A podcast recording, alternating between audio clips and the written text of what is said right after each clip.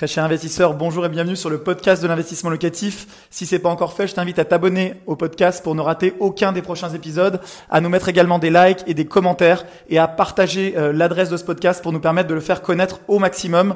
Place à l'épisode du jour, c'est parti. Avant de commencer, le régime LMNP réel, c'est quoi? Donc en location meublée, donc en location meublée, donc ce qui veut dire que vous fournissez les meubles lors de la location en opposition à la location nue vous avez deux régimes fiscaux qui sont possibles.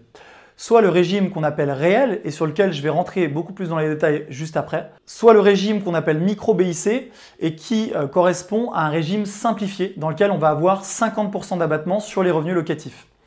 Ce qu'il faut bien comprendre dans le régime LMNP, c'est qu'on va être imposé, on va toujours être imposé en France, mais on va être imposé sur une base qui est ramenée à zéro. C'est pour ça qu'on dit souvent, qu'avec ce régime de LMNP réel, vous ne payez pas d'impôt sur les revenus locatifs pendant une dizaine d'années si vous passez par nos services. Alors, euh, au micro BIC, comment ça se passe? Bah, Tout simplement, vous avez votre loyer mensuel. Prenons l'exemple pour que vous compreniez bien d'un loyer annuel de 10 000 euros, ce qui correspond à un appartement qui est loué un petit peu plus de 800 euros par mois. Donc vous avez vos revenus locatifs bruts de 10 000 euros annuels, donc charges comprises. Donc c'est 10 000 euros. Au micro BIC, vous allez retrancher la moitié, puisque vous allez être imposé sur 50%, ce qui fait que vous allez rajouter 5 000 euros, donc la moitié de 10 000, dans vos revenus sur votre feuille d'impôt.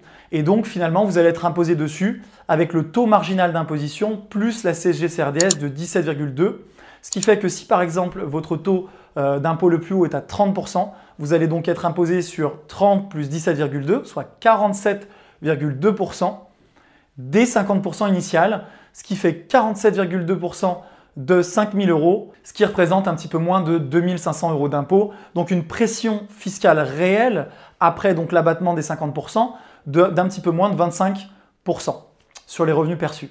Avec le mécanisme réel, donc de LMNP loueur meublé non professionnel au réel, on va être sur un autre type de mécanisme. Vous allez donc subir toujours la même pression fiscale sur les revenus locatifs, donc de 30% si c'est votre taux marginal d'imposition, plus la CSG-CRDS de 17,2%, soit 47,2% des revenus imposables. Et c'est là toute la nuance. Les revenus imposables, on l'avait vu dans le premier cas au micro BIC, c'était 50% des revenus perçus.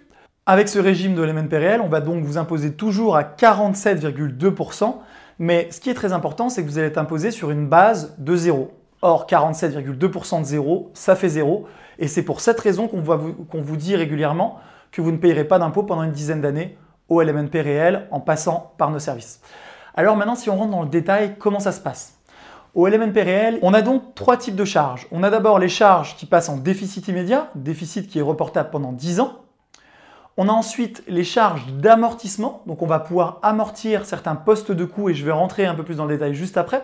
Mais concrètement, c'est comme dans une entreprise classique, c'est-à-dire que certains postes de dépenses, par exemple les travaux, les meubles ou même le bien en lui-même vont s'amortir sur un, certain temps et selon un barème qui est transmis et admis par l'administration fiscale. Et enfin, vous aurez les charges courantes qui vont euh, être les charges qui vont être récurrentes chaque année, qui vont également être déduites des revenus locatifs pour votre base imposable. Donc si on s'intéresse d'abord à la toute première catégorie qui vont être les charges qui vont passer en déficit, on va avoir les frais de notaire, on va avoir nos honoraires investissement locatif, éventuellement les frais d'agence. Donc ces frais-là vont venir se déduire immédiatement dès la première année des revenus locatifs imposables, ce qui va faire que vous allez être en déficit. Exemple, j'ai mes 10 000 euros de revenus locatifs perçus. Je vais donc déduire par exemple les 8 000 euros de frais de notaire, les 10 000 euros de frais d'investissement locatif, les frais d'agence de 8 000 euros. Je vais donc déduire euh, à la fois mon déficit, qui vont être par exemple les frais de notaire, les frais d'investissement locatif. Ensuite, je vais passer à la déduction des charges courantes, exemple les frais de copropriété, votre assurance habitation, euh, vos intérêts d'emprunt, euh, votre taxe foncière, voilà, toutes ces charges-là, chaque dépense effectuée dans l'objectif euh, et avec pour intérêt l'activité du bien vont passer en charge. Et ensuite, enfin, je vais amortir certains postes de dépenses. Donc, quels sont-ils? En un, on va amortir le bien, donc on amortit pas 100% du prix du bien, mais on amortit 85% du prix du bien, par exemple à Paris, parce que l'État considère que 15% du prix du bien correspond au terrain. Or, le terrain ne disparaît jamais par définition.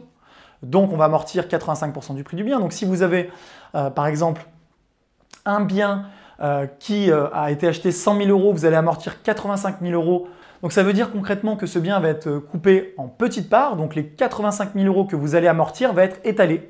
Et chaque année, vous allez avoir une fraction de ces 85 000 euros. Donc pour prendre un exemple rond, euh, si vous amortissez 85 000 euros sur 20 ans, ça va vous faire un petit peu plus de 4 000 euros par an.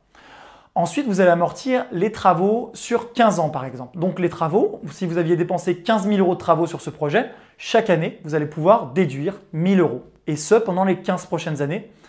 Et également les meubles, puisque si vous aviez dépensé 7 000 euros de meubles et de décoration, vous allez pouvoir l'amortir sur 7 ans et donc déduire encore une fois 1000 euros par an sur les 7 premières années. Ce qui fait qu'en réalité, vous allez avoir vos 10 000 euros de charges comprises imposables, mais sur ces 10 000 euros, vous allez déduire les frais d'investissement locatif, les frais de notaire, les amortissements constatés sur le bien, sur les travaux, sur les meubles, les intérêts d'emprunt, l'assurance habitation, la taxe foncière, tous les frais. Et donc vous allez être à zéro, vous allez même être en déficit. Et donc vous allez être en déficit pendant de nombreuses années, puisque chaque année vous constaterez ces amortissements et le déficit va se reporter. Ce qui fait que finalement vous allez payer 47,2% d'impôts sur une base imposable de 0 euros, ce qui fait qu'en réalité, vous n'allez pas payer d'impôt sur vos revenus locatifs pendant très longtemps.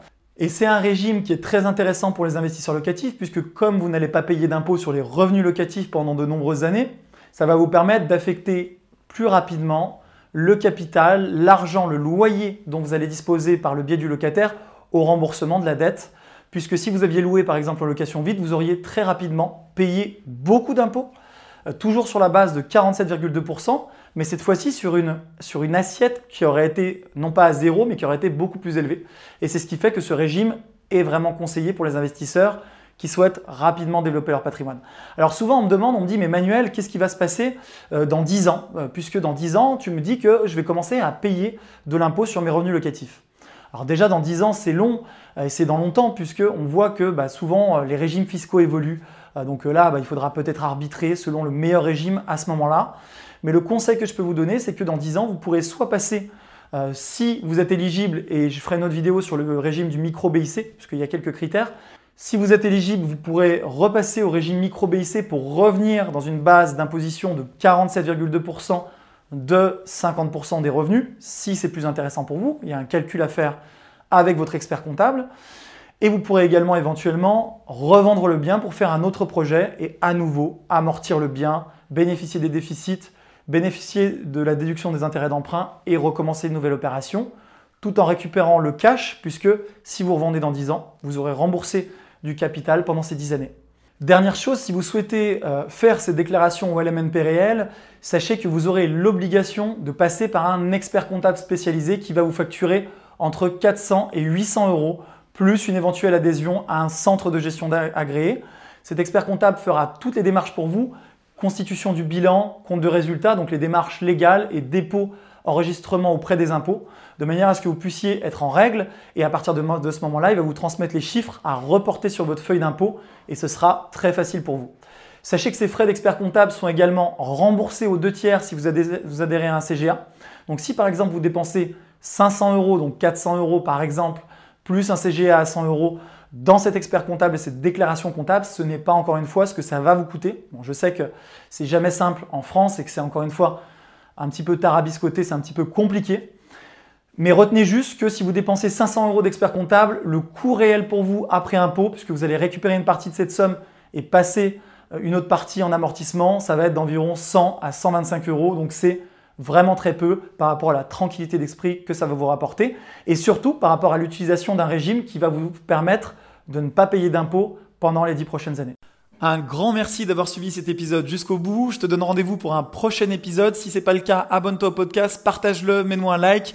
Et tu peux également retrouver plus de conseils sur YouTube avec plus de 300 vidéos de conseils gratuites. En ce moment, une vidéo par jour. Rejoins-nous là-bas aussi et à très bientôt. Ciao